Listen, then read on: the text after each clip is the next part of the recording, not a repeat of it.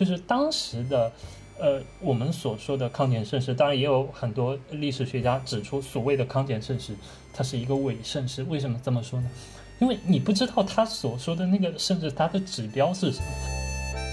我觉得这也是一个，就是到了帝制晚期的时候，一个非常迫切的一个问题。就是怎么样去维护，怎么样还是用那个儒家的那一套东西，所谓的儒家那一套东西来维护自己的统治的合法性。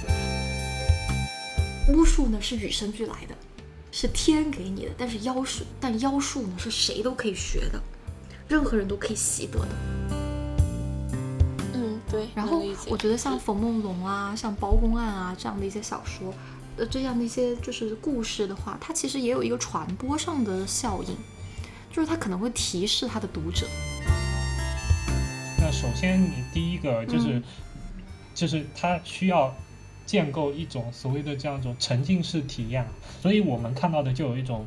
奇非常奇怪的感觉，就是他好像面对一个庞大的菜市场，那是一个众语喧嚣的文本，它绝对不是一个文本。我们这期的题目都有了，你知道吗，小葵？非常的感谢你。就你提到这个众语喧嚣的这个效果，就是当我们在面对这么多的材料的时候，孔飞利怎么样的去处理它们？他使用的就是把这个事件涉及到的方方面面的声音都为我们给呈现出来。听众朋友们，大家好，欢迎收听夜间飞行，我是霍岭，我是子宇。呃，我们今天要聊的话题呢是孔飞利的，呃，这样的一个历史研究《教魂》。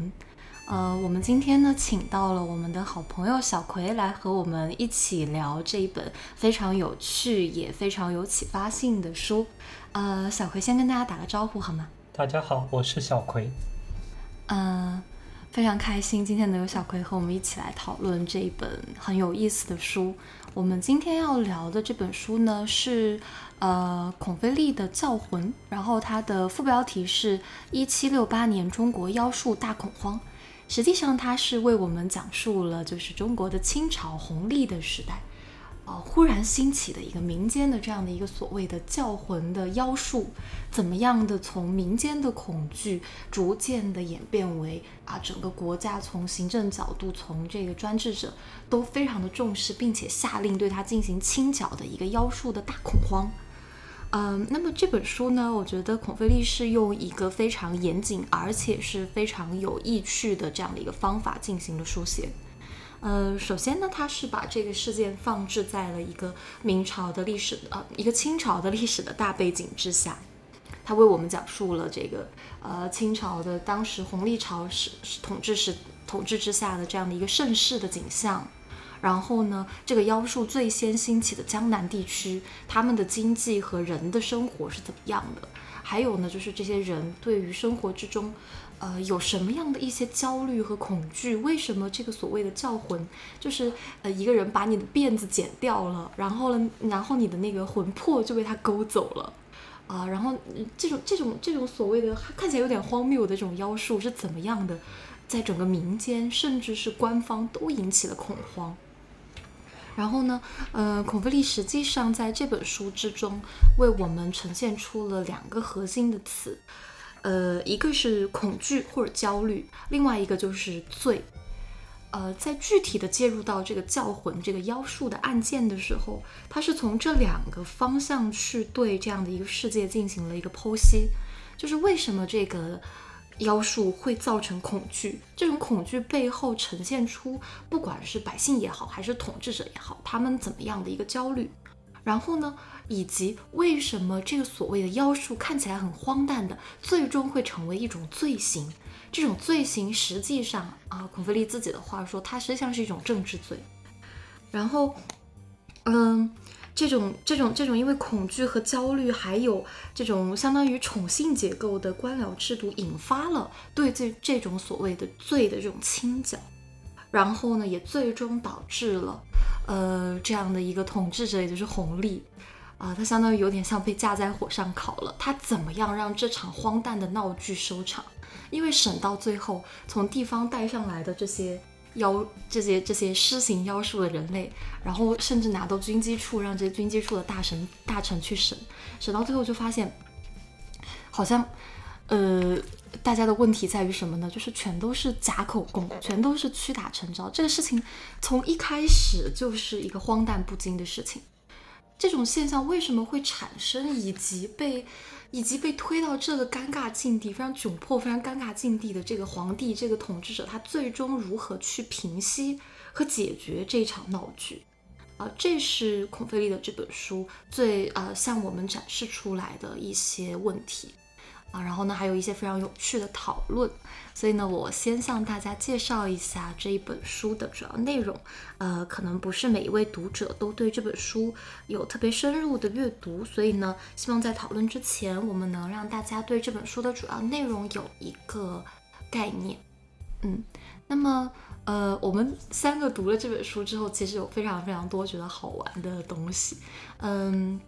关于这本书里面第一个提到的内容，就是就是孔飞利为我们放置的这个整个历史事件发生的大背景，也就是弘历统治时期的社会，就是这个部分，我们呃两位有什么觉得特别有意思的话题吗？嗯，小葵要不要先说说？呃，如果是从我的一个呃比较肤浅的角度来看的话。我其实上比较关注的，并不是所谓的，呃，政治背景或者经济背景，而是一个，呃，比较怎么说呢？呃，根深蒂固的，作为呃中国传统政治来讲一个问题，嗯，就是可以把它理解成一种政治的传统，或者是一种嗯帝王心术的这样一种传播。嗯，从这个角度来切入呢，我们会发现，呃。卷入到这样一场教魂事件里面的人物，啊，上到皇帝啊，中间是大臣啊，各级的官僚，那么下到这个贩夫走卒，以及啊，这个无意识的被卷入到啊这样一场政治活动中的这样一些呃小老百姓，那么他们是如何看待这样一个东西的？其实上，这个并不是说，直到了红历朝。也就是乾隆朝的时候才会发生这样一个东西。其实上，在啊这个波澜不惊的这个大海，呃，就是说这个海平面之下，其实上在早在几千年之前，早就已经是暗流涌动了。首先，如果让我们把焦点移向坐在紫禁城里面的那位乾隆皇帝啊，他所焦虑的是什么东西呢？他当时焦虑的一方面是我们啊所熟知的。那么到了康乾盛盛世的这个末尾，呃尾声的时候，呃作为这个呃江呃这个朝廷这个财富重镇的江南地区啊，似乎出在经济上面出现了一些问题啊。那么第二个方面是什么呢？是乾隆，呃作为所谓的当时所谓的一代圣主。他所面临的皇呃，这个他从即位开始所面临的这样一个危机，所面临一个挑战，和他的祖父康熙皇帝和他的父亲雍正皇帝是截然不同的。那么，董飞利飞呃孔飞利呃这个学者呢，他非常犀利的就指出了一点是什么呢？就是说呃。乾隆皇帝面临的最大的一个挑战，其实上是来自于根深蒂固的官僚阶层的挑战。这其实上是一把双刃剑。为什么这么说呢？一方面来讲，他的祖父、他的父亲为他奠定了一个非常稳定的一个呃这个政治基石吧。也就是说，他不需要面临啊这个康熙朝啊当时面临的这个满汉问题、这个边疆问题一系列的问题。同时呢，康。雍两朝所积累下来的这个政治经验呢，其实上很好的给这个乾隆皇帝呢提供了一个范式。比如说啊，这个有地方闹事啊，这个地方不呃。地方发生了这个暴动，那么应该怎么样去处理呢？其实上，乾隆皇帝他根本就不需要做过多的考虑，因为他的祖父和父亲已经提供了很好的范本，不管是正确的也好，还是错误的也好，他都可以这个按图索骥啊。那么另一方面呢，我们也需要看到，就是说经历了前面两朝这样一个呃比较稳定的这样一个官僚政治的这个呃这个治理之后呢。官僚阶级逐渐就啊这个膨胀起来了，所以呢，他们就呃，可能是说，或者说是出于维护呃这个既得利益集团的这样一种利益嘛，那他们肯定会跟皇权发生挑战，而皇权和相权的挑战是这个呃传统的学术上认为这个中国封建政治上最重要的一个问题。当然，它还包括了另一个问题是中央和地方的挑战。那么基于这两点的考虑，其实上很容易理解乾隆皇帝为什么一接到说啊这个江南，尤其是沿着这个京杭大运河的方向。快速自南向北蔓延的这样一种教魂的恐慌潮，他第一个想到的并不是说是不是是在江南这个地方特别呃这个真的发生了这样一种一一场这个由妖术引起的这样一种啊这个不稳定因素，进而引起了这个朝朝廷赋税重镇的这样一种不稳定。他所考虑的一点是什么呢？是不是下级的官员串通起来啊，蒙蔽皇上，架空我皇上这样一种独尊的这样一种这样一个地位？那他的考虑其实上是非常重要的。在我看来，呃，因为我我我我关注到一个特别有意思的情况是什么呢？是我们今天能够在正史中找到最古老的一篇文献，就是《史记》里面关于啊中国第一次农民起义陈胜吴广起义时候的呃一个写照啊，秦二世。皇帝一旦呃得知说在这个河南啊这个淮阳地区发生了这个暴乱之后，第一个想到的居然不是这个出兵迅速去平定这个啊所谓在秦统治者看来的所谓的这个叛乱，而是怀疑是不是地方这个官僚这个呃出于这个某种这个考虑，那么谎报军情啊试呃试图来在在中央。这样一个权力核心中分得一部分的这样一个权利，他们是出于这样一种考虑的，所以我我必须要强调我在一开始提出的那个看法，就是说这其实上是一种传统，而这样造成这样一种传统呢，就应该被归结于啊中国这个自古以来就定型，并且在明清时期这个争治这个顶峰的这样一种官僚政治这样一种体制。啊，我我觉得这这个地方特别有意思，就是小葵提到的这个君与臣中间的这种张力，还有就是包括我觉得真的特别好玩，他提到了那个秦二世的时候，就是从秦朝开始就已经开始有这种很很明显的这种君与臣之间的不信任与张力了。我觉得这个是特别有意思的一点，就是中国的这个官僚的制度，它到底是怎么样的在影响着，嗯，这种。所谓的专制统治者，他的这种决策，就是我觉得孔飞利自己也有写到，就是说，呃，其实中国的这个治理逻辑，它和韦伯所提到的那种，呃，就是君主专制，其实是不大一样的。我觉得小葵说的这个，就是君与臣，还有中央与地方的这个政治的角度，我觉得是特别有意思的。就我们会发现，从中国很早的这个。呃，从秦朝的历史开始，已经出现了这种君权与呃这种官僚制度的这样的一种互相不信任的一个状态。我觉得这是特别有意思的一个点。然后呢，嗯，我记得就是呃侯旭东他写了一本书叫做《宠幸》，就是他讲西汉的这个为什么会有这么多的宠臣，讲西汉的这样的一个臣子与君主之间的关系。他用到的一个结构是宠幸的结构，就是宠爱和相信的结构。其实我觉得这些呃信息其实都提示我们一个问题，就是我们会看到在这样的一个政治结构之中的君主，哪怕已经到了中国帝制晚期的这样的一个专制的统治者，他的权力如此的集中了，然后他的这个官僚的这种嗯推行的这样的一个制度是已经是如此的完善了，可是呢这种。专制统治者，哪怕是站在权力的金字塔尖的专制统治者，他依然有一种深深的焦虑，关于信息的焦虑，就是他离这个具体的事件现场其实是很远的。所以说呢，就是这个君主他会出现出一些非常明显的焦虑。第一是对失控的焦虑，就是比如说对于这个地方，嗯。因为他不能够，他他是他是稳坐在这个皇宫之中的，他不能亲自的下到地方，他对地方的控制实际上是借由他的臣子、他的官员来进行一个实现的。那么在这种情况之下，皇帝就会有这种就会有这种失控的紧张感，比如说他的臣子是不是会蒙蔽他，他的臣子是不是会欺骗他。然后，然后，所以我觉得孔飞利说到一个事情非常好玩，就是就是这个信息是一种权力与力量，就是我觉得在整个的教魂事件，还有我们看到的，就哪怕是在中国的这个帝制，就是早期的萌芽状态的时候，我们都可以会看到，就是这个君与臣之间的张力有一有很大的一部分程度，它有的时候是由信息所造成的这样的一种恐惧、不信任所带来。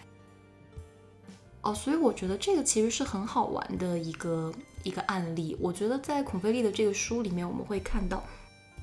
这个皇帝，然后他拿到了地方的这个报告之后，他的反应，还有地方的官员，有有有一些为了冲业绩，然后呢，就是那个没有没有那个罪犯呢，也抓几个上去，然后对别人屈打成招，然后呢，有的呢就想着说息事宁人，啊，这个这个这个能大事化小，小事化了呢，也也也也就这样进行操作。那皇帝他本人，他其实也是很担心的。呃，他会，他会，他的预设就是孔飞利自己也写，皇帝的预设是什么？皇帝的预设是你们就是会大事化小，小事化了的。你们为了保住你们的乌纱帽，你们就是会去浑水摸鱼的。你们都是一群这个，呃，怎么说呢？不把，呃，就是把自己的乌纱帽看得比其他的事情更重的这样的一些人。所以他自己在收到了这个信息之后，会进行一个脑海中的增益，他自己给那个事件加上很多的低 buff，然后他就完蛋，这个逆党。要要倾覆我的天下了，然后，然后他他，然后他又会倒逼这个地方的官员，而且我觉得就这个书里面其实提到了一个非常有意思的一个一个材料，就是这个皇帝对于这些官员的，他每年不是有一个那个个人评价吗？就像我们小学的时候，每到学期末，班主任要给我们写一个学期评价，你这孩子怎么样啊？就那个 皇帝也会例行的给他的一些所谓的那种核心大臣，然后写一些这个评价。我们会看到，在皇帝写给大臣的这个评价之中，最重要的其实不是他们的才干，而是他们的品性。就是我看到那个皇帝对那个大臣的评价有非常多，写了他是个老实人，然后说他那个什么，对对对，说他很勇敢、很坚毅。所以实际上，我们我觉得这个材料给我们提示的一个点非常有意思。这个皇帝在选拔官员的时候，并不是在选拔一个行政机关之中的办事人员，而是在选择他的奴仆。所以对，所以对他而言，就是这个天下是他的家产吧。所以对他而言，他选择奴仆最核心的要义是什么？不要你有多能干，你能干你容易造反。我要你好，我要你好把控，我要你有所谓的高尚的品德，那就是忠诚。然后，我觉得这个是特别有意思的一点。嗯，我们就可以看到，在这样的一个君臣关系之中，实际上体现的就是孔飞利在整个书之中不断的去复现的一个主题的词汇，就是焦虑和恐惧。这就是这是一种君主的焦虑和恐惧，对于失控的焦虑和恐惧，就是。就是他的他怎么样实现对大臣的控制，进而实现作为一个顶作为一个地质顶尖的统治者，怎么样实现他对地方的统治？我觉得他对这个事情是有深深的恐惧的，而且正是因为这种信息的不对等，他自己会认为，呃，这个有人会在这个有人会通过瞒报啊、欺骗啊这样的方式来对他进行一个蒙蔽。所以反而就是这个君主更容易去倾向于在他的臣子之中发展出一些呃不是上下级关系，而是私人的关系。嗯，然后呢，就是在这个在这个材料在这个书里面，孔飞利自己其实也有用到，就他用到一个很很很很有意思的材料，是他用了朱批。我不晓得大家有没有注意到，就是他用了两种材料。一种是普通的奏折，就是那个，呃，大家公事公办的时候的那个行政公文；还有一个是朱批。朱批的话呢，其实就是皇帝和臣子之间相对而言更加，呃，就是私密的一个交流。所以呢，孔飞利用了这个材料，他说这个材料其实更能去体现出这个皇帝本人对于这件事情的真实的态度。所以，我们呃，首先我觉得就是刚刚小葵提到的这个，其实可以让我们看到，嗯，在这个整个的呃弘历的统治下的清朝所呈现出来的第一个，也是一直蔓延在呃这种封建的帝制的这种制度之下的一个问题，以及这种君臣、中央与地方的关系之间的张力所带来的第一重的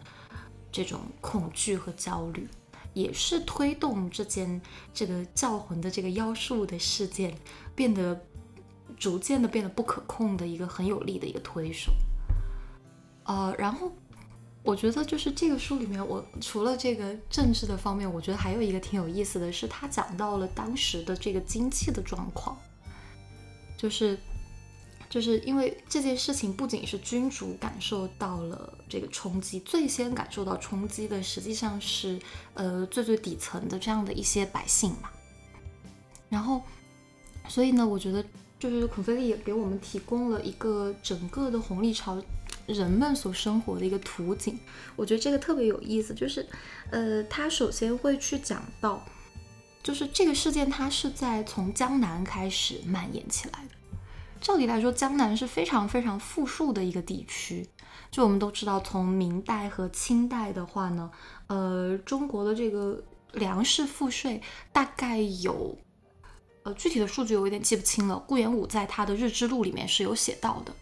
就是从就是苏州府、常州府、松江府、浙江府为整个的。这个明和清的这个国家提供了相当就是程度相当相当重要的一个粮食和赋税的呃这样的一个收入，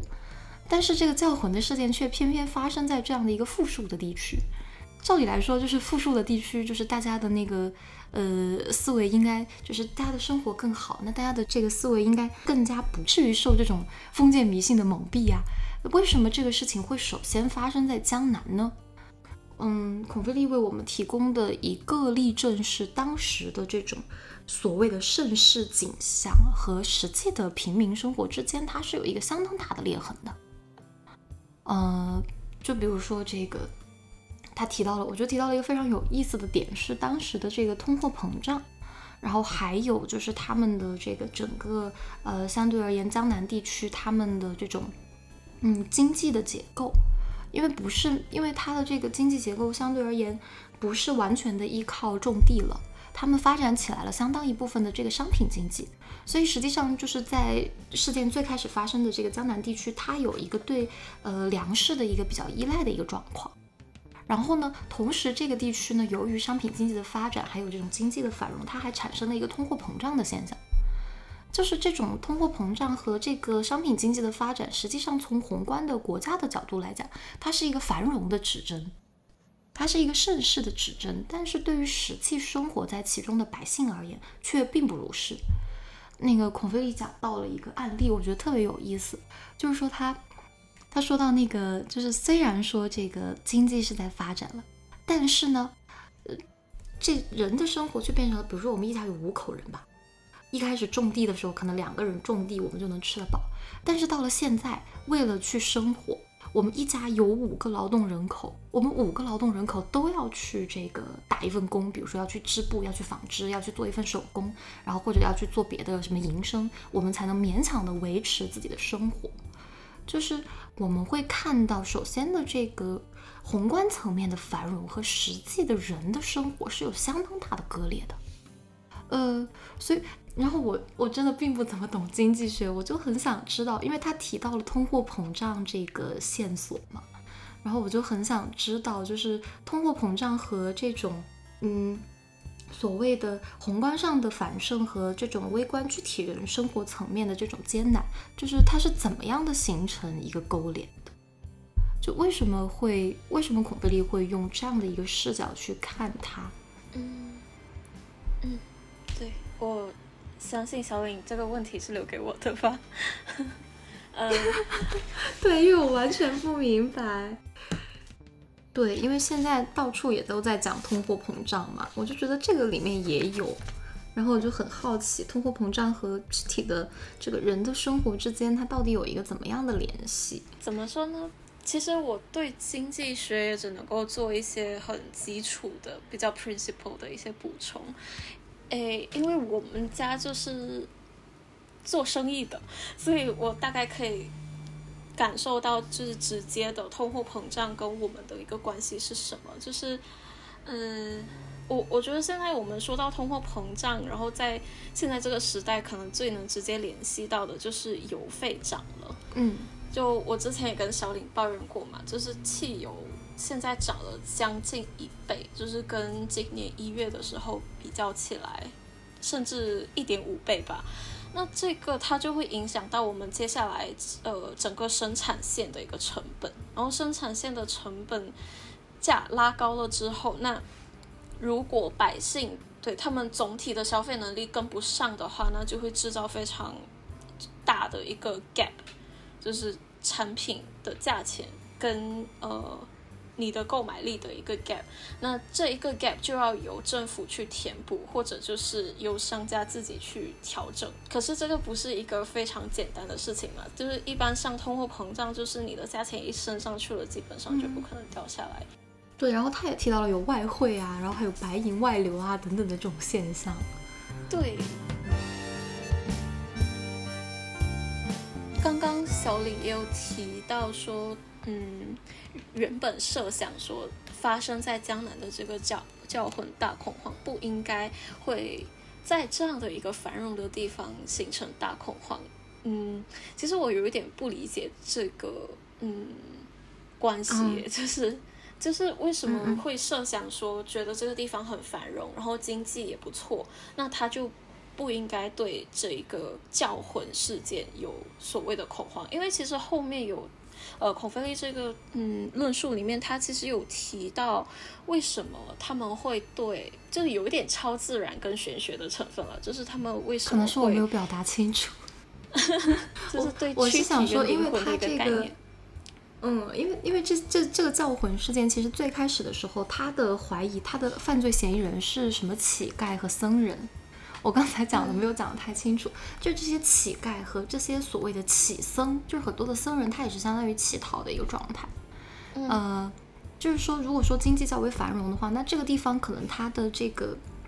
嗯，乞丐和乞僧的这种状况可能会稍微的减弱一些，就不会有那么多社会不稳定的因素，不不会有这样的一些，就是这样的一些，嗯，这种这种影响社会治安的这种游荡分子游荡在这个社会之上。但是实际上，江南的这种这种这种流民其实还是挺多的，然后可能也不仅仅是江南，就是我觉得至于提到的这个，就是关于这个，就是因为我们说这个书里面整个的，不管是皇帝也好，还是百姓也好，其实他们都在恐慌。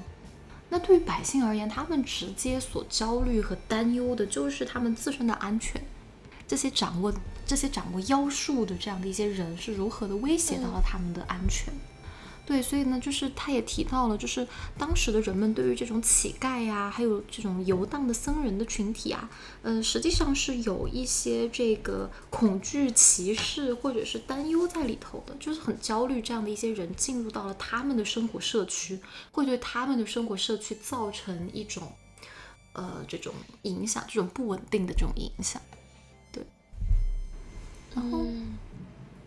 嗯，然后我发现就是。咱们就是之前，呃，我跟子瑜聊天的时候，我们可能也提到，就是在这个书里面，我们会看到他有对这个僧人啊，对这个乞丐的这种，呃，这这种这种描写。其实我们能在那个明清的小说之中也发现这个问题，就是这样的一些，呃，这样的一些平民，他们对于这个僧人啊、乞丐啊，是是非常忌惮的，就是他们都是乞，就是那个我们在明清的小说，比如说那包公案。然后可以看到非常多那个案件，犯罪嫌疑人都是那个僧人，僧人对吧？对，还有就很多僧人还是假冒的，然后，然后他们就就是假装说，哎，我给你们家那个念念经呗，然后你们给我就是来点饭吃，就是有很多的这种化缘的行为，有点就像乞讨，然后。然后，然后就是很多时候这种僧人上门啦，然后这家人又不太警惕，对吧？也没有去审查一下，哎，这个僧人他是不是有那个那个资格证啊？比如说我们现在当医生的要有行医资格证，对吧？那个 那个时候超度念经的你总得有那个念经资格证吧？度牒，所谓的那个僧人的这个度牒，对，那个度牒。然后那个他们又不审查人家有没有度牒，然后完了之后呢，啊就。引火上引火上身，这个引狼入室，对吧？然后呢，哦，这个假的僧人，或者是有一些是真的，但是他道德败坏，然后他就会造成很多的这个嗯一些命案啊，或者是一些这个这个这个不稳定的因素，我们会看到就是在明清小说里头也有特别特别多的这种呈现。对，所以我觉得很有意思，不是他的这个史料和嗯当时的这样的一些人他写出来的这种故事是有是有是有相当的这个是有相当的这种这种这种这种共共性的负。嗯，我想，呃，对，然后这嗯，如如果可以的话，我想就是刚才就是呃两位姐就是讨论的那个问题，就是关于呃通货膨胀，我觉得我觉得可以从另一个角度来看这个问题，或许呃或许可以可以可以解决我们的一些问题。呃，关于刚才大家谈到的这个呃，就是说经济。经济上的这样一个通货膨胀的问题，呃，那么对于这样一种当时呃社会，尤其是底层人民的这样一种生活的影响，那么如果从我我觉得如果单纯的从经济史的角度上面来看，嗯，我有点忘记孔飞利他似乎是说到了说白银外流这个事情，但是不知道他有没有谈到一个更加重要的一个问题，就是。当时的货币政策是什么？这也是我比较好奇的，因为我们知道，自从那个，呃，就是说，中国的历史，其实上在我们今天看来，不仅仅是中国一个国家的历史，而而是世界史的一一部分。所以说，尤其是到了呃这个西方，他们殖民美洲之后，大量的发现美洲的这个发掘美洲的这样一种矿藏之后，对于中国的影响，实际上也在通过这个贸易渠道迅速的反映到了这个。这个中央统呃，这个朝廷的这样一种统治上面，比如说呃，最著名的阴阳，也就是这个墨西哥的优质的这样一种银币的这个制造。那么对于中国这样一个传统上以这个啊，就是银作为这样一种啊，就所谓的这样一种银本位作为一种这个经济支柱的这样一个体系，会产生多大的这样一种冲击呢？那银本来在中国它之所以能够作为一个那个呃。作为一种本位，作为一种这个准备金的话，那它其实上就是因为它第一个它量够大，然后呢流通起来也比较方便，对吧？然后尤其是呃我们现在的考古也发现，就很早之前那个银子，就是它之前铸币嘛，但是发现铸币就。就是量太大不好用，就就银也比较软嘛，然后就拿一把剪刀咔咔咔把它剪剪碎了，对吧？我也不知道当时那个呃，你你比如说你去喝个酒吃个肉，你往那个掌柜的那个柜台上面一放，那个散银它怎么来的？它到底是呃像我们今天一样的，比如说呃以那个呃那个。铁和镍的那合金做的一块钱的硬币，这样有有定额的呢？还是说他当时拿一个秤这样来称？那你你那个银子到底是几两？还是掂一掂，靠这个手感？这个都不好说嘛。但是为什么我们今天的这样一种基本上经济比较发达，或者说经济条件比较好的时候，中国也好？呃，现代的国家也好，它都会使用金本位而不是银本位呢？那就是因为墨西哥它的银矿发现了大呃发现大量优质的银，呃那个天然的银之后，就直接就冲击了，冲击到这样一个世界各国都有一个冲击，所以就变成不得不用金本位了。因为呃我们这个古人就有一个智慧说这个物以稀为贵嘛，那金的这个。呃，含量其实上还是相对于银来说还是少数嘛。那所以说，金本位其实上就可以保证一定程度上，当然保证那个。保保保证我们所谓的这个呃维护这个经济体制运行的这样一个稳定嘛啊，当然我们所以说我们今天也有很多啊这个特别经济地区比较发达的这样一种大爷大妈把闲钱拿出来，他为什么去炒黄金，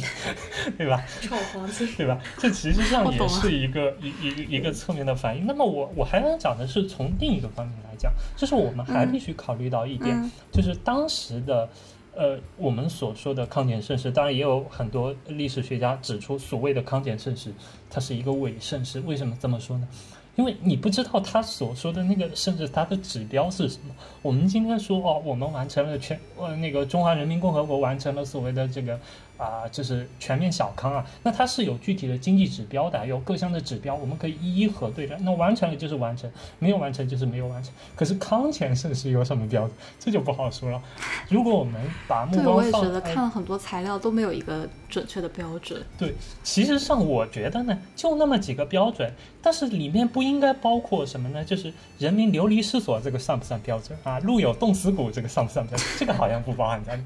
我觉得最主要就是政治够不够稳定，人口有没有这个持续的在增长，历代都是看重这两点。嗯，这所以我觉得呢，对于啊，我觉得小葵讲这个特别有意思哎，人口增长的这个问题，因为你刚刚提到说孔飞利的那个讲货币政策，他其实有提到，就他讲到的最核心的几个点就是人口、物价，然后呢还有一个是那个就是金钱嘛，所以他实际上讲到了就是那个人口是不断的在增长的。然后呢，那个墨西哥的银币加速流入，他也有提到，但是他提的比较，他提的比较简单。对，我觉得你说这个特别有意思，就是他的这个盛世的标准是什么？如果按人口增长的话，那那确实按这个标准来看，他们就是盛世。其实上，我其实上非常质疑它里面的一点，其实上就是在于说。呃，我们如果单纯的去拿，呃，就是所谓的人口啊，或者这样一种，其实上是很难讲的。包括你使用物价这样一个标准，物价那你怎么说？你说物价够不够稳定？通货膨胀和通货紧缩有没有持续的出现？这样一些标准，我觉得都是很困难的。为什么这么说呢？因为你的，我就想知道他们拿什么样的材料来讨论这个问题。因为，但是他也别因为很明显的是，你只能用一些非常零碎、非常片面的这样一些史料来说，是你比如说拿某一个人的这个。日记，对吧？就这样一些史料，可是它的可靠性是应该写了很多。对，我觉得他应该受到质疑才对。就是说，你凭什么？就即使我们承认他说的是真，那你凭什么以一家哎个人的这样一个记录来，你你可以足够涵盖到啊各当时清朝那么多省份的这样一个状况，对吧？包括我们现在其实上也有这样一个问题，就是各个地区它的经济发展其实上还是处在一个不平衡。这样一个状态里面的多少是会有一点这样一种高下的这样一种差异的。那么更重要的是，中央的文献里面，他毫不关注个人的这样一种生活啊，他不会把你说张三和李四这样一种今天茶盐呃茶那那些生活物资，他有没有这个涨价什么记录在内？所以他关注的重点还是在所谓的这样一种贵族统治阶级。所以这是我比其实上。特特别想知道，但是好像最近好像也没有，也也没有一个特别，我我感觉也没有什么特别好的史料，或者说特别好的一些研究的这样一些呃足够的证据吧，来说明这个问题。那么切入到我们刚刚 刚刚有点好像绕的有点远，就是刚刚谈到的那个问题，就是说谈到呃。度牒的那个问题，那其实上也是我刚才讲的那两个问题引，我觉得我自个人觉得啊，就是也是那两个问题引出来的这样一个一个一个偏底或者一个旁支吧。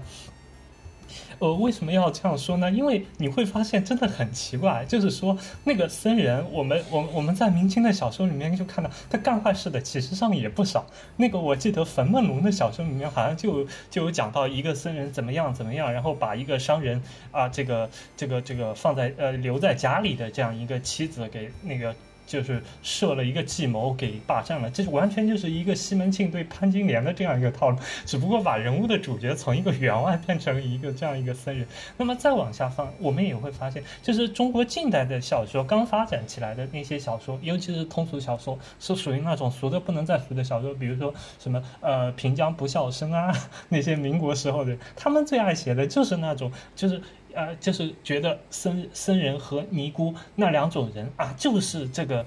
表面上看起来啊，这个道貌岸然，其实上肚子里一肚子坏水，都讲这些东西。为什么会引出这样一些东西呢？我觉得完全就是读者啊，读者他们平时。为什么呃，就是说为什么读者会觉得呃他们会喜欢这样一些故事呢？其实上还是跟僧人和尼姑这样一种少数群体啊，包括乞丐，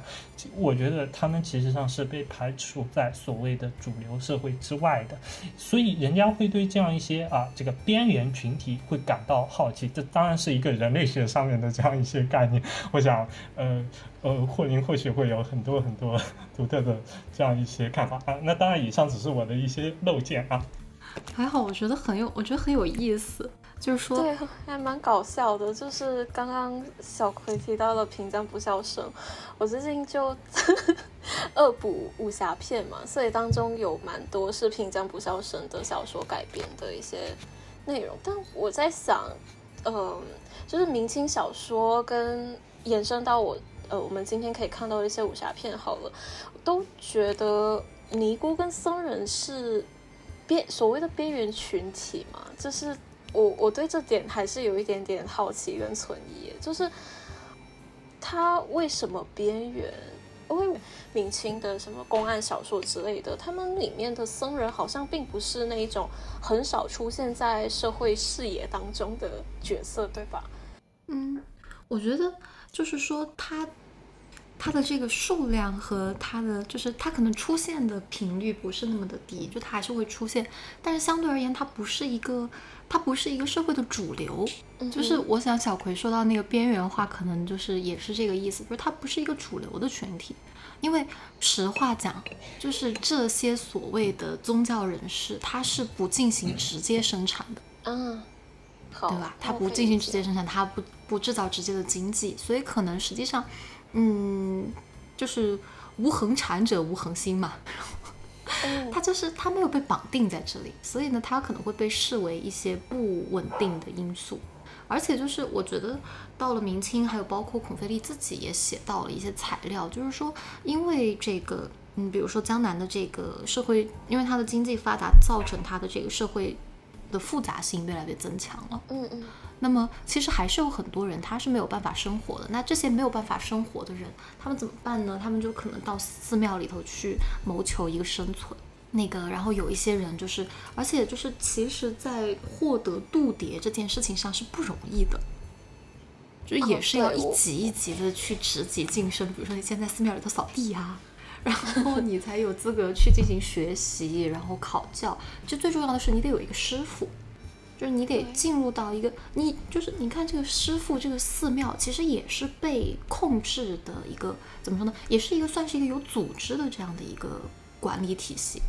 你还是得进入到这个体系，你你成为了一个有组织的，成为了一个被控制的个体之后，你才得到了身份。所以我觉得是这个，就是这个问题给我们的感觉是非常，就是是可能是这个问题比较重要的一点吧。就是很多让人担心的是，我们怎么样辨别他是不是真的有身份的？嗯，对。然后我觉得像冯梦龙啊，像包公案啊这样的一些小说，呃，这样的一些就是故事的话，它其实也有一个传播上的效应。就是他可能会提示他的读者，嗯，那个别人进你家里头来要给你念经的时候，你记得要审查一下他的那个资格证哈，这些事情是发生过的哈。然后，对我觉得可能就是这种故事和史料之间的缝隙和它们的功能，可能在这里也有一定的差异。对，嗯，我觉得这也是一个很有意思的一个话题，就是，就我觉得就是这个这也是一种失控嘛。就是我觉得孔飞利提到了一个非常非常有意思的点，就是说在当时的社会之中，自上而下蔓延这种焦虑，就对普通的人而言，他也非常非常担心，就是这样的一些不稳定因素侵入到他自己的这样的一个生活的小的社群。然后，然后就是还有就是那个，包括我们说到这个统治者，他也是这样子的。嗯，然后我我其实还想到一点，就是关于这个。就是这个统治者，就这个事情发生在江南，就我会发现说，对于明代和清代的统治者而言，他们都是非常非常忌惮江南的。嗯嗯，从明朝开始就已经如是了。比如说从朱元璋之后，然后，呃，是靖康之难吧？小葵，就是那个朱棣永乐皇帝，不是吗？哦。就是他杀了他们那个成王嘛，然后他自己当了皇帝。你你你突然这样一说，我突然有点想，我我突然想不起来了，你叫什么来着？哦，我也是想不起来。好吧，听众朋友们就是大概知道就是这个事情，就是从朱元璋开始，然后到哦对靖难，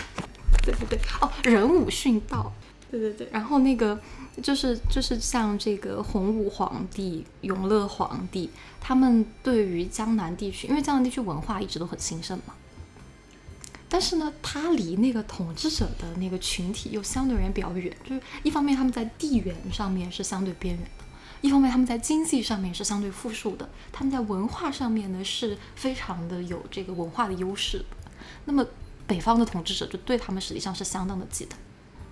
包括这种有然后清朝的少数民族的统治者，其实就更是如是。就是那个我们看到孔飞利一开始也给我们这个史料，就是说清朝统治者怎么样去评价江南的这样的一些人，觉得他们哦缺乏他们那个满足的那个最重要的那些品质，对吧？觉得他们耽于享乐，然后觉得他们这也不行那也不行，然后呢是懒散的，是浮夸的，就对他们会有很多这种道德上的谴责。就这个事情，因为这个事情是发生在江南，所以也是导致就是他们这个统治者有非常多的这种 overreaction，呃的这个原因。就他的这种忌惮是多方面的嘛，他本来就很担忧这个江南的这些嗯官员，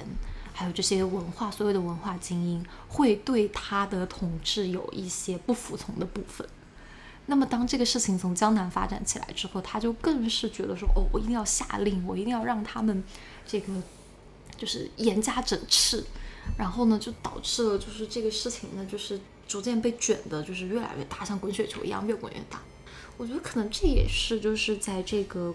就在这个书之中，他想向我们去呈现的一个视角。就他也说到了嘛，就是怎么样，就是他他提到了，其实一开始的时候这个。统治者他们对于自己的满族文化，到了这个红利潮的时候，就满族本身的文化也渐渐的在被汉化了。他们想要维系自己原来的那种所谓的呃立身之本，我们的独特性，我们的合法性，实际上是有困难的。我觉得这也是就是很有意思的一个点，就是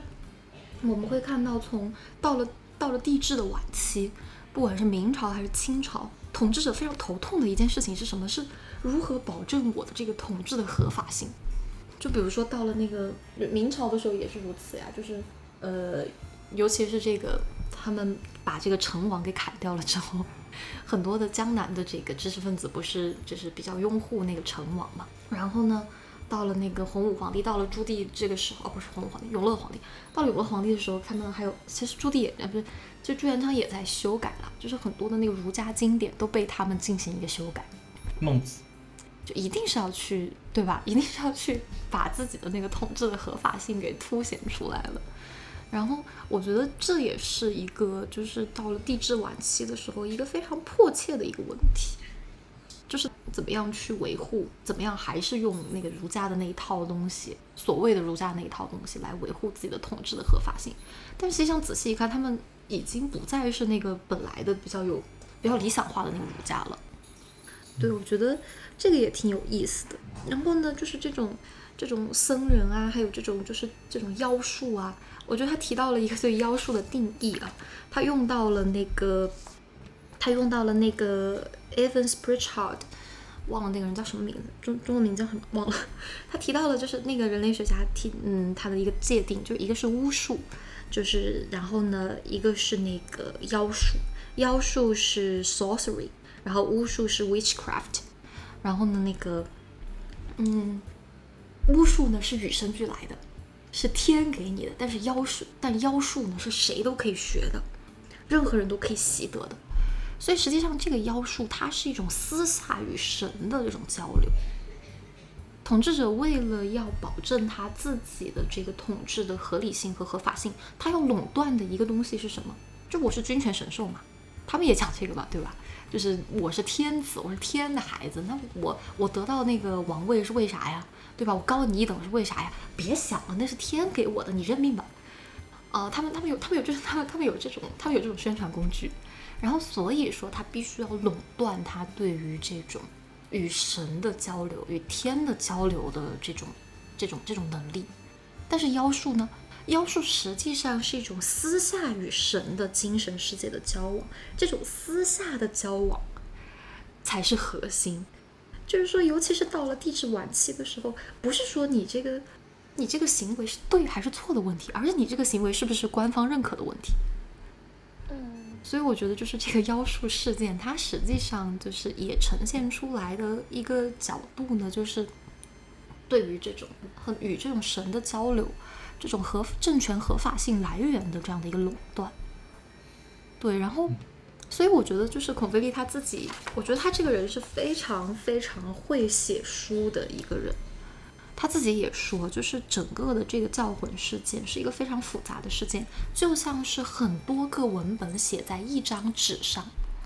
所以，就像我们刚刚讨论的，我们从这样的一个事件之中，我们其实可以看到非常非常多，包括呃。就是这个他们的这个，就是我们的这个传统的这个官僚政治，还有军权的这样的一个政治的传统，可以看到当时的经济状况，可以看到当时的这种文化反应，还有当时的这种人的生活，还有他们这种人的普通的人的这种趣味，还有包括统治者对于文化和对于这种，嗯，怎么说呢，形而上的这种精神世界的一个垄断。就是我觉得这个书，就是它的这个整个案件是非常错综复杂的。我们如果这样讨论的话，可能就会我我觉得可能我们就会看到孔飞利所面对的是一堆怎么样的材料。但是他在面对这些材料就很复杂的材料的时候，他可以条分缕析的去把这个事件抽离出来，然后从很多呃非常有趣的而且很直观的视角向我们切入，提出非常非常好的问题。我觉得这是这个书让我读起来我觉得非常非常愉悦的一个部分。孔飞利非常写会写书，而且他的这个。才华非常的好，对，我不知道大家有没有，就是对这个书的，就是这种书写有一些，就是比较有，嗯，有一些感受。嗯，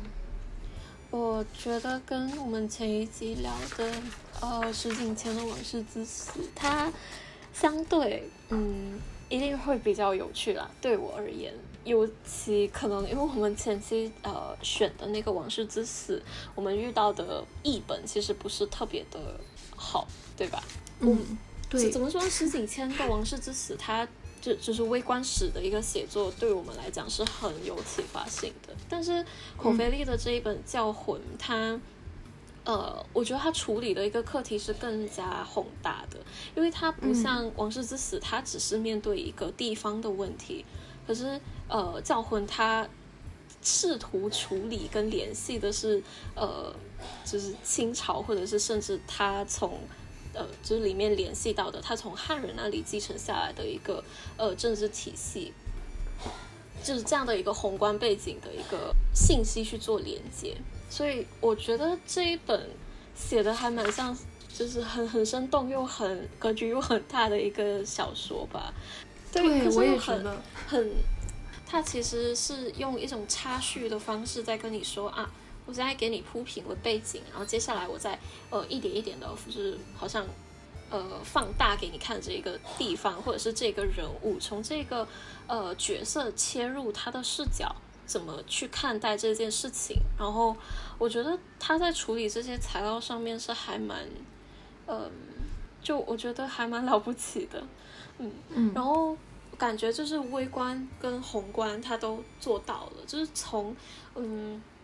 一个职权者的角度去看待教魂，然后他也从。呃，社会层面就是百老百姓的一个角度去看待教魂，就在前面的时候，你他描述教魂的这一种，呃，就是怎么施术的这种方式，我觉得还蛮生动的，而且就是会让我联想到，呃，很多我们身边可能还可以听到的一些，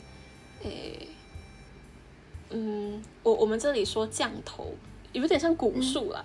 就就怎么说呢？我们这里还可以算是还蛮多原住民都还有一些还蛮出名的古树，然后我甚至就是可以带入那种情境，觉得说为什么老百姓会这么惧怕叫就是叫魂这种妖术？反正我是觉得他在描写这一方面是蛮生动的，而且他又有一个非常大的历史格局，他一下子让你觉得他很魔幻，一下子又觉得他很写实，嗯。我读起来觉得还蛮佩服的地方。对，我觉得他一开始的时候，其实就跟我们提到了一个事情，就是说，呃，一开始他就提了一个很好的问题，就明明一开就是江南的官员刚听到这个所谓的教魂的事件的时候，这些官员其实是不以为然的，他们也会觉得这个民众唉需要启蒙，对吧？然后，嗯，但是为什么这个事情逐渐的发生成为了？这也是孔飞利一开始一直在反复缭绕在这个书中的一个问题，就是为什么这个事件会发展成为不同的社会层级的人所共享的一种恐惧、一种焦虑？为什么？然后，但实际上就是他们不是那么的共同，他们共他们有一种共同的情绪，就是恐惧或者焦虑，但是造成这个东西的原因是不一样的。所以他就是从不同的角度，从君主的角度，从平民的角度，然后呢，呃，又有一个这样的切分，为我们进行一个呈现。然后刚才自己说到，就是感觉这个读这个书，就是有一点像是读小说。我觉得我也有这样的即视感，尤其是那个他最后写到那个对教魂事件的处理的时候，就怎么样？就第六章嘛，他写那个各省的怎么样的去清剿这个事件，我觉得真的特别的有意思。然后而且他写的也很好，他他一开始一上来就跟我们说，对妖术的清剿实际上是触发了弘历与各省督府之间的较量。就他给你呈现出来一种这种很荒诞的，就是所谓的这个在这个对上负责的这种制度下面的一个服从性测试，以及这个服从性测试怎么样的越演越烈，然后逐渐的把这个皇帝本人架到火上去烤，然后让这个拥有权力的这个人也变得非常的尴尬，也变得就是呃好像是拿把这个东西拿在手里烫手，然后去讲他们的这种隐瞒。然后与这种禁止隐瞒，然后这种君与臣之间的这种张力的，我觉得他的这个书写是非常非常好玩的。就如果说对材料不熟悉的话，恐怕是很难写出这种举重若轻的这种效果来的。然后，嗯，小葵呢？小葵觉得这个怎么样？我觉得你最近读了好多的微观史，还有各种的，就是历史方面的一些著作。呃，微观史其实上那个，嗯，就是它其实上是作为一就是上个世纪那个六七十年代之后作为一种对抗这个原来所谓的这样一种宏呃王朝史啊政治史这样一种嗯所谓的叫宏大叙事的这样一种呃引引申出来一种后史学的这样一个呃具体的这样一种表现方法的。但是我觉得呢，呃，其实上我觉得现在也对于我们今天。就是二零二二年来说，其实上也不是那么新颖或者怎么样，因为毕竟大家见的也多了嘛。呃，其实上它还是有一些套路可循的。那首先，你第一个就是，就是它需要建构一种所谓的这样一种沉浸式体验，就是它要尽可能的用它呃足够多的材料，那么来复原当时的这样一种历史环境。那么他就于是呢，就就需要去考虑几个问题。啊就是呃，我不知道大家有没有看过另一本很有名的这个微观史著作，就是柯文，嗯，他写过一个关于这个呃义和团运动的那个，就是这样一本书，名字应该叫《历史的三调》吧，还是《历史三调》还是《历史三调》啊？就是事件，呃，事件经历和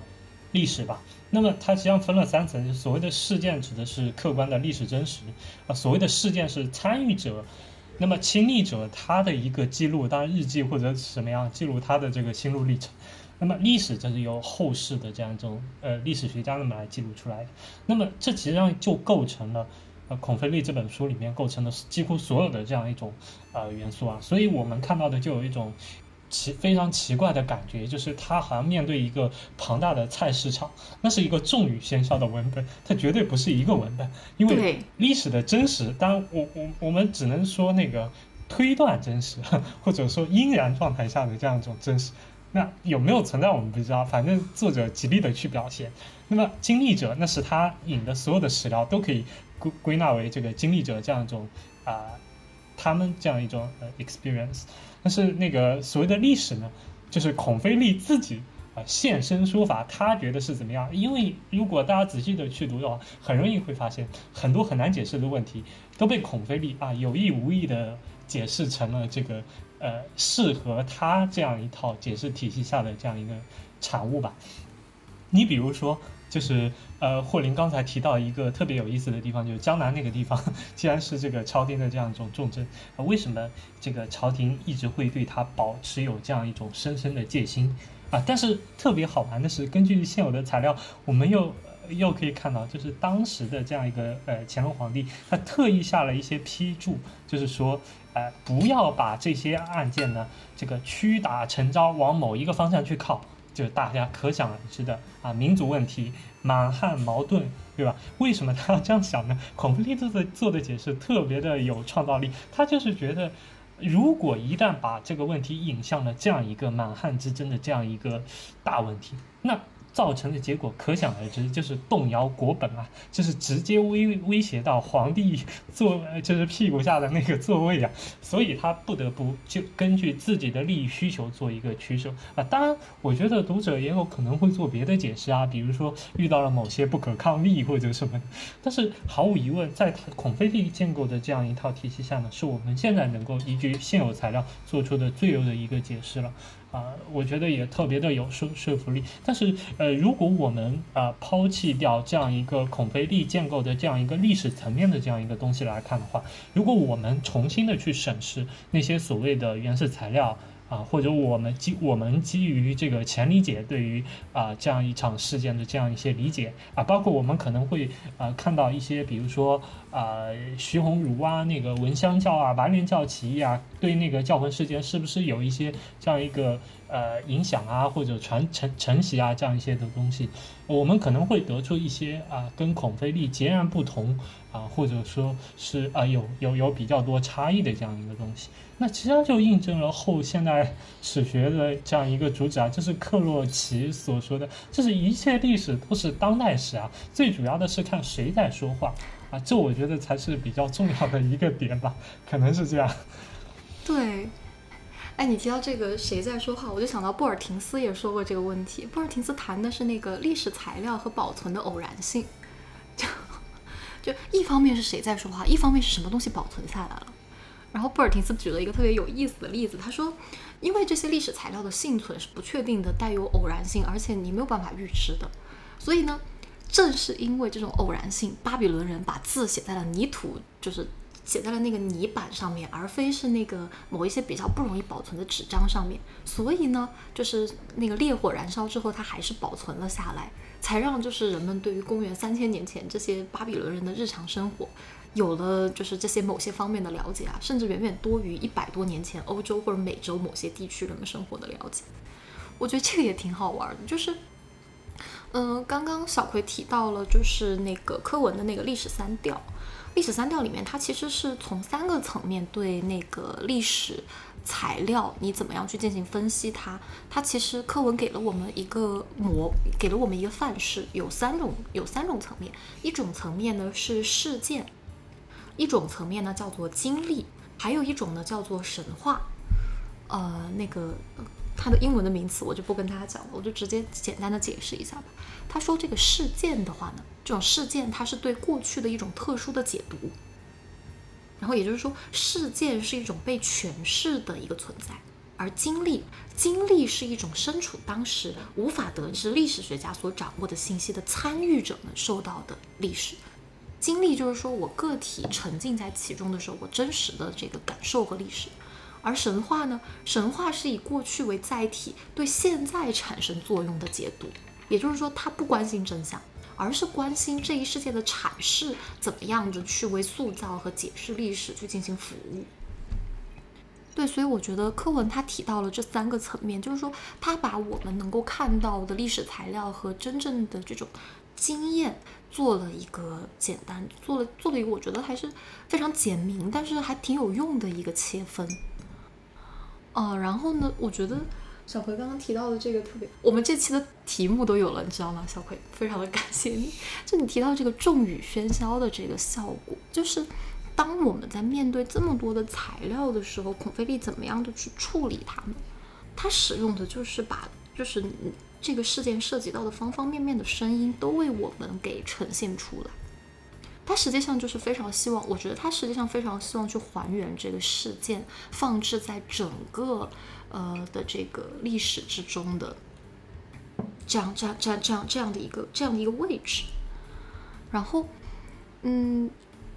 给我的感受是，就是我不知道大家会不会有这样的感觉，就是。就是一开始的时候，孔飞利在这个书的一开头就去跟我们讲到了，呃，他去说了一件事情是什么嘞？就是我翻一下，稍等我一分钟。就是他会去讲到，他会去讲到一个事情是，嗯，就最开始的时候，还就第一章的时候，他就说我们不能预见未来。然而，构成未来的种种条件就存在于我们周围，只是它们似乎都被加上了密码，使我们在没有密码本的情况下难以解读。当这个本子终于到了我们手中的时候呢，却又太迟了。可是，我们确实可以看到难以为我们解读的种种支离片段，并必须赋予它们某种意义。我们自己当代文化的许多方面，大概也可以被称之为预示性的惊颤，正战战兢兢地为我们所要创造的那个社会提供目前还难以解读的信息。归根结底，我们最大的热情就在于将意义赋予生命，尽管这种意义有时候并不是显而易见的。哦，我觉得他写的这个。一开篇就写这个，简直就像是一个缭绕在整本书上的谶语，或者是缭绕在这个书上的一个鬼魂，就给我们一种非常不安定的感受。我们可以看到，孔飞利既希望去回到，他希望通过这些材料去回到那个经历本身，不仅仅是这些被记录下来的事件，甚至是成为神话的一些官方材料的一些叙述。他更希望去回到那个经历本身，去回到这个事件在当时的这个当时产生出来的这种惊颤，然后呢，他又非常他又非常无奈的告诉我们，就是有的时候哪怕你看到了，你也难以解读，等到你真的能够解读的时候，又已经太晚了。我觉得孔飞利给我们营造出来了一种。就是身处于此时此刻，每一个人实际上都难以动弹的一种漩涡。就是风起于青萍之末，你要见微知著，其实是非常非常难的。所以在还有，所以就是我觉得在还有还手之机的时候，有多少人有所察觉？而有所察觉之后，又有多少人能够做些什么改变？哦，我就想到一个禅宗的典故。然后我不知道大家有没有了解，就是那个银碗里盛雪，就是说这个银银银的这个碗里头装着这个雪啊，下的这个雪啊，机端未成理之时，你怎么样去分辨呢？你怎么样去分辨银碗？你怎么样去分辨雪？有的时候这个东西它是混沌的，你怎么样去识别它？你怎么样去觉察它？这是一件，这是一件很困难的事情，所以我觉得他写整个的这个书给我们的一种感觉就是，嗯，不管是过去还是现在，可能有很多的人都都身处在这种漩涡之中。那身处这些漩涡的时候，我们到底应该做些什么呢？就是可能我们都会有这种没有还手之力的无力感。那我们都能，那那我们做，那我们能做的是什么呢？我觉得读完了孔飞利的这个书，给我的一个感受是，可能我们没有答案，但是在极端未成理之时，可能我们还是应该去追问，我们还是应该去，哪怕不能解决吧。就像我之前学佛的朋友告诉过我一个让我觉得非常的振聋发聩的一个一个感受，就是你不是说你立即当下你就要看到结果，而是说你去种下因果。就是或许就是问己已是答，身处漩涡中的人们，或许我们去问出正确的问题，引号的正确啊，问出这个正确的问题，去许下正确的愿望，或许或许这就是我们能做的所有的事情了。就像是就像是这个一七六八年的所有身处漩涡中的这些普通的人，这些声音非常微弱的人的这个具体的经历而言。然后我还想到那个什么，就是就是那个。嗯，Joe Verner，我又忘了他中文的名字叫什么。他说过，他说过一个，他说过一个非常有意思的一个一个一个话语，我觉得很，我觉得我们谈到了这个历史的书写，我很想分享给大家。就是他会说到，the powerful feelings history is a 呃 simultaneous zeal and not zeal，real and illusory，a ghost forever trailing behind which vanish when you turn around。嗯。 就是说，他会说，就是人们有一种非常强烈的感受，就是说，这个历史它好像在这儿，又好像不在这儿，它就好像是跟在我们身后的一个幽灵。但是每当我们回头的时候，它就消失不见了。然后我觉得，就是读完了这个书之后，它其实也是。就像小葵说的，他用这种众语喧嚣，他用这种声音的无数的文本的这样的一个重叠，这样的好像一个菜市场的一个状况，真的就像去，就真的是向我们呈现出一种你你身处在这个漩涡之中，你的你的你的觉察和你的行为所能感受到的很多的局限性。对，我觉得这个是我们读完这个书之后，给人一个非常强烈的一个阅读感受吧。它它是一个真正对人的对人的经验有所启发的书，我觉得。我我我其实上可以稍微的，我我这样可以稍微的从刚才那个，呃，就是关于呃呃怎么说呢，就是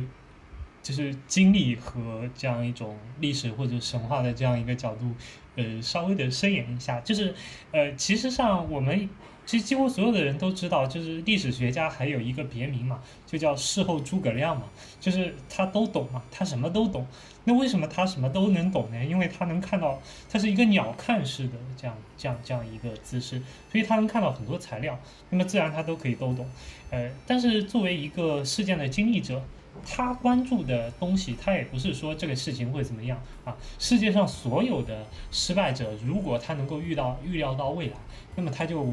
不大可能会发生这个这样呃重蹈覆辙嘛，就是说，但前提是这个历史走向还是说不会这个呃这个发生一百八十度的这样一个转弯。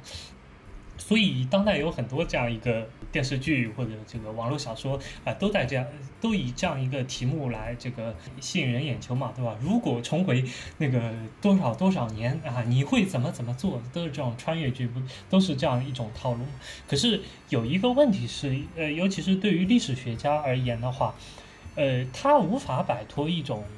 呃，我我也不知道是为什么，后见之明，就是。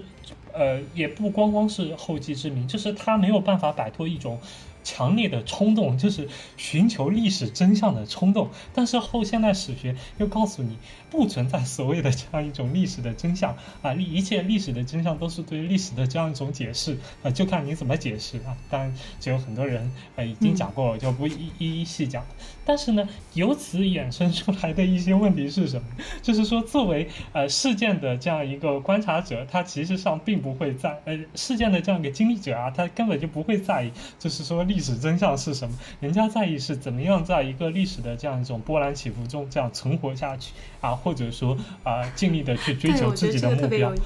对不对？呃，但是历史学家也也很有意思的是，从上个世纪七十年代开始，呃，我们我我们谈到的就是年鉴学派之后的呃一些人，其实上对于历史的呃研究，他们撰写论文，实际上也分了两个流派，其中一个流派就是那个赫赫有名的那个。呃，布罗代尔了，就是他的这样一个史学的风格，就是就是和我们所谓的这样一种呃走那个历史阐释的。当然，我觉得那个孔格列可以啊划归于这样一派啊，就是截然相反的，人家就不在意这个是到底是什么解释或者是什么，他觉得过于多的这样一种人为因素的干扰啊，反而会。呃，影响我们对于历史的看法，然后它就引申出一套全新的体系啊，就是说长时段的非人为因素的这样一些因素，比如说气候，比如说地啊地质啊，比如说植被啊这样一些东西，对于人类的历史会有怎么样的影响？可是这也会影响到一个呃，以比如说他的那个那个那个代表作啊，那个。呃，菲利普几世时期的那个地中海事件，呃，事件啊，就是二世呃，菲利普二世吧，对吧？呃，但是有一个问题是什么呢？就是呃，我们的历史其实上最主要的。呃，还是就是说关于人的历史了。当然，我不是说呃，当然也有那个所谓的专门史。所以你把人作为一个主体性，你把它排除出去，似乎也不那么的合理。但是它毫无疑问给我们提供了，就是说，如果撰写历史的话，对一个新的视角或者新的路径。嗯嗯，就是我发现真的现在的很多的专门史，它也是有尝试去进行一些突破。比如说像小葵刚刚讲到的这个，嗯。就是布罗代尔的这个长时段，然后还有现在就是对于那个呃气候、自然都有一些这种讨论。我记得我前阵子读了一个书，那个罗马的命运，就那个凯尔哈珀，呃，哪个时候来着？俄亥俄州立大学的一个研究罗马史的一个学者，他讲那个罗马的命运啊，他说那个罗马是怎么样的，就是罗马衰亡史是怎么是罗马这个帝国怎么衰亡。它其实也是从气候、疾病的这样的一些角度去讲述的，就是它不是人的维度，而是这个自然的维度。所以我觉得小葵讲的非常好的一点就是，就是就是那个，就是那个生活在这之中的人，其实根本没有什么精力去考虑你的所谓的后继之名，就没有什么精力去考考考考虑那个历史真相是什么，就是要存活下去。就是事情发生了，然后我们就去解决事情，而这所有发生的事情，就不仅仅是人的行为、人的社会、人的组织所造成的问题，还有可能是一些自然的问题。嗯。比如说这些气候变化呀、地质变动啊，还有这些疾病啊、大流行疾病的产生啊，就是对我们当下而言，可能也是如此。就我们真的又又有多少精力去问真相是什么呢？很多人就是眼前我要活下去，我要吃饭，对吧？我要获得相对而言的愉悦和自由。那大家就是都是在追求这样的一些东西。但是这种东西要怎么样去追求得到呢？我觉得再往下追问，就是这个也是很好玩的。不不过其实是，嗯。嗯，不过其实上话说回来，呃，作为中国这样一个就是文化传承呃一直没有间断的国家来讲的话，我倒是觉得，呃，有的时候我们的判断也不能下得过于的绝对，呃，因为很明显的是。呃，我们有大量的证据史料来证明，就是说，古代的人在面临一些呃所谓的这样一些生活上的困境，或者说他遇到一些不能解决的问题的时候，尤其在呃叫王朝易代之际的时候，经常会引申出一种向前代去索取真经的这样一种冲动。呃，比如说呃顾炎武啊等等，所以呢，他们会在前代留下来的历史记录中。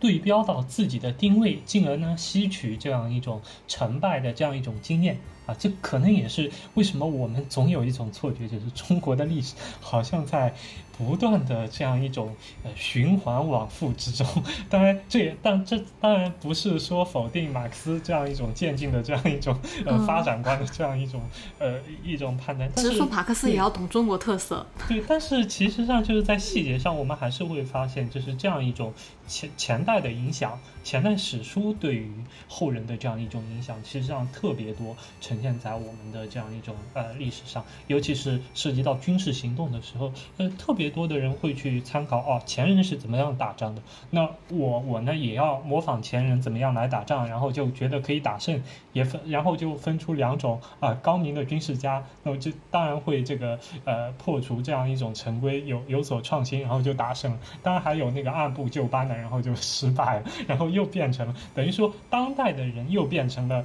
当代之后人的这样一种经验，所以经验。或者说是知识，其实上它的流动，其实上也是特别重要，影响呃这样一个后来人的这样一个呃生活，或者说这样一种呃呃呃生存方式的这样一个一一个物件，嗯。所以就是我觉得小葵讲这个，就让我想到。追寻所谓的真相，有的时候可能是徒劳无功的；但是追寻智慧，或者是追寻知识，或者是甚至说追寻真理，恐怕还是有价值的吧。可能，可能就是我觉得读完这个书之后，我们就是能够得到的感受也是如是吧。就你没有办法得到一个特别，特别。特别真实的，或者是说特别真相的一个东西，但是，但是，但是有一些思考是可以留下来的。而且我还有一个，说起来，我们刚刚聊到那个专门史，比如像环境、气候，我其实挺好奇的，就是如果说研究这个方面的话，我们的史料、我们的材料从哪里获得呢？对于比如说气候的这样的一些记录，这种材料它会保存下来吗？我没有研究过这一块，我不是特别的了解。一般保存的多吗？或者说它以什么样的形式保存下来？哦，这个东西，我我写一篇论文的时候，我涉及到一些，因为我做过一个调查。现在最直接的那个气象资料的那个，就是中科院、中国是呃中国科学院他们那个，呃保存的，其实上是很晚的，是到那个。应该我我记得应该是十五、十六世纪吧，大概是到明朝那个时候吧。明朝中后叶开始，它才有比较详细的资料。那么之前的资料其实上是呃留存在，其实大家也可想而知了，这是留存在那个各个王朝的那个正史里面，呃也呃而且是以一种间接的方式来这个呃留存的。比如说《史记》里面它保存了一些啊某年黄河发大水，因为这个东西涉及到农业生产，涉及到国计民生，所以会记下。但是你比如说汉朝的时候，长江有没有发过大水？那是因为呃江南地区它还不够发达，所以呢它就自然就不会记。还比如说某一些、对，还比如说某一些涉及到呃跟我们这个古代的这个玄学啊、谶纬啊之类有有有相关的，比如说某一年这个呃木星。太岁星发生了怎么样一个变动？对，呃，中国历史上最著名的一个事件就是，呃，汉朝有一位皇帝是因为奇怪的天象，然后被迫自杀。我想这也是一个 影响影响历史事件的一个。还有比如说那个陨石啊这种，因为古代人都会呃，因为古代人标榜那个呃所谓的君权神授嘛，那皇帝是上天的这个儿子嘛，儿子嘛，所以说那个上天一定会呃对他有一些表示嘛，比如说做错事了，那就要下降一些什么。对吧？有有所征兆，所以呃，这也是中国这个研究政治史上呃特别有意思的一点嘛。那么它其实上也可以反映一些那个呃保保留一些天象资料。不过我必须强调的是，这样一些东西实在是太少，因为呃中国的历史说白了，它就是一个政治史，所有的政治它都是以政治史作为核心来围绕的。呃，所以呢，呃，与政治无关的那些内容呢，可能就可能就很少了。呃，这个现象可能要到呃，就我刚才所说的，要到明代之后，那它才可以呃逐渐的缓解啊。那而且保留的内容，其实上，即便是到明代中后期，其实上也特别集中，那就集中在比如说黄河改道或者什么这样一些影响到。呃，这个人群最集中的这样一些地方的这这样，那才会得以这个被记录和保重存下来。大国际民生事件。呃，其实上还有一个，我记得好像是说，是台湾的台湾的学者，是台湾大学还是呃这个这个加引号呃中研院的那个那个学者，他好像通过一些那个科学的这样一种实验，那么来证明这样一些也是有的。比如说，好像我我是记得在花莲还是哪里，呃，就是说呃有一个湖里，然后发现了一个什么那个木头吧，还是什么，然后就好像说把那个木头给锯了，然后看中间的那个那个是就是那个呃通我我记得好像是通过树的年轮，然后来推断当时的那个环境啊呃光照条件，么好像也然后看过这个？对对对，就是有有类似的这样一些呃研究，但是我其实上觉得还是挺，就是怎么说呢？这些材料可以用，但是还是需要比较比较谨慎。一方面来讲，你比如说我们刚才举的那个例子的话，呃就是它可能只是说。呃，影响台东地区，或者扩大一点的话，到那个呃台湾或者说是东南沿海岸，呃这这一片的大概的气象资料，那它绝不可能影响到啊、当时的这样一种呃政治中心。你比如说啊、北京，或者说在那个呃关中地区，那这个气候条件完全又是两码事了，所以它影响有限。呃，另一方面来讲呢，就是这样的可以利用的物件，其实上也是特别少。哦，我之前倒是和呃这个朋友们聊天的时候，就是提出一个比较。呃，我我我当然也不是我提出的，就是我听别人提出，就是如果有可能的话，我们能够做到最好的，就是呃实验的对象是什么呢？就是故宫大殿的北京故宫大殿的那个柱子，因为它是比较可靠的，那个至少是清啊、我不知道后来转那个。就是修缮的时候有没有把那个沉重的那个柱子给换掉？如果没有换掉的话，那可能可以追溯到明代，就是大家把那个给锯了，看看 看看那个木木头的那个年轮啊，是哪一年比较紧实的，哪一年比较呃松散的，是就可以聪哥。发表了这种重要言论吗？但是好像，我怎么觉得但是好像这就是因为涉及到？因为涉及到文献嘛，所以其实上，呃呃，涉及到这个文物嘛，所以其实上也不能这样做。那我们也很难在一个深山老林里面再去做这样类似的这样一种研究，所以所以其实上也特别难。嗯，毕竟呃，毕竟其实上，我觉得西方的话，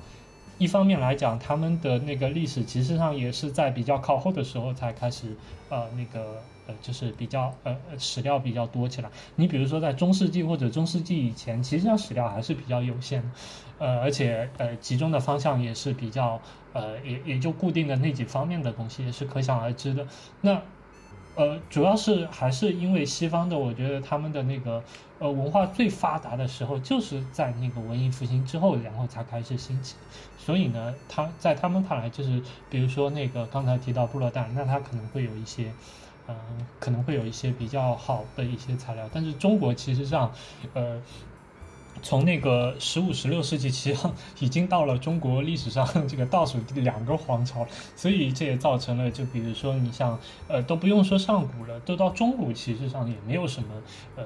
过于多的，就是在那个专门史上。啊，尤其是气象史之上有有有所途径的东西，嗯，所以呃，我我倒是最近倒是关注到那个，呃，武汉大学的学者呃鲁西奇，他好像最近有研究，就是关于海疆史、海洋史的，对，是吧？呃，不是，是海疆史、海洋史的一个研究，可能是一个呃社科基金项目，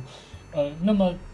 当然他还没出书是吗？对对对，他有一次讲座里面提到了这个问题，呃，当然也很尴尬的，其实上是，呃，你也会比较清楚的看到前面就是没有材料，就是材料其实际上也特别少，啊、嗯，其实上我觉得，呃，但是仔细想想看，研究尤其是中古以前干啥材料不少？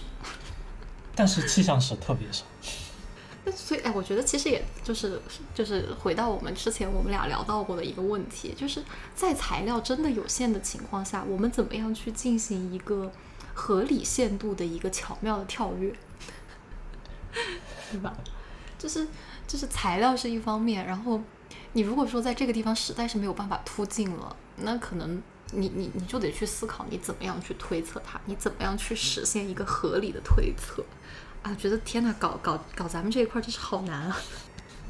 转行算了，干啥能容易一点儿？自娱也不容易啊。研究电影的、要日观电影一百部，嗯，我已经对时间没有感知了。我真的很好奇，所以你是真的一天就要看一百部吗？真的一百部吗？还是没，不是啦，我一天看平均十二部左右，我的天，一天就二十四小时？对吧？我刚刚真的就是很串戏，就是一直在提到僧人啊、和尚啊，呃，因为武侠片里面僧人都是坏人，就是几乎都没看到什么好的僧人，就是都是淫僧啊，还有嗯，嗯嗯，对。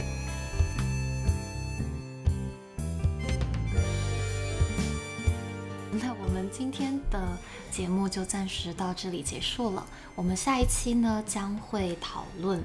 啊、明恩普的《中国人的气质》这一本书啊、希望我们下期再会。拜拜。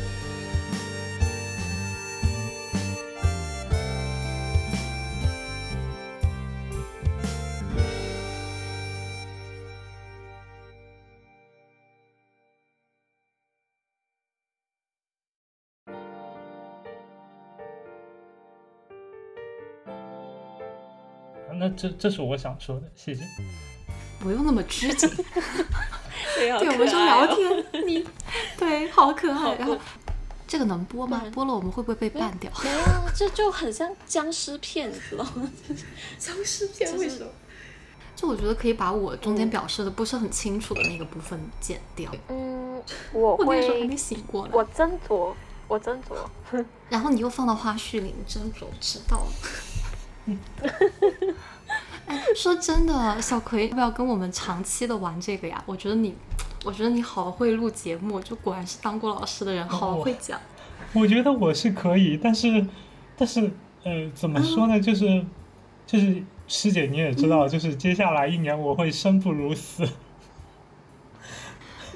我会，然后朱雪光其其实他也提到，什么叫做运动式治理呢？就是说，嗯，哎，等一下，朋友们，我我我我看错了行。哦，不对，不是这儿，sorry，我们把这段剪掉吧。下次 OK。好，那我们从前面开始吧，就是从小葵讲完了之后，我们就剪掉，然后我们就重来，可以吗？好，我给你做个标记，宝贝。对，小张可以看到我们聊天的时候就经常这样会有剪掉，然后我说剪掉的部分就会被自闭拿来做花絮。嗯，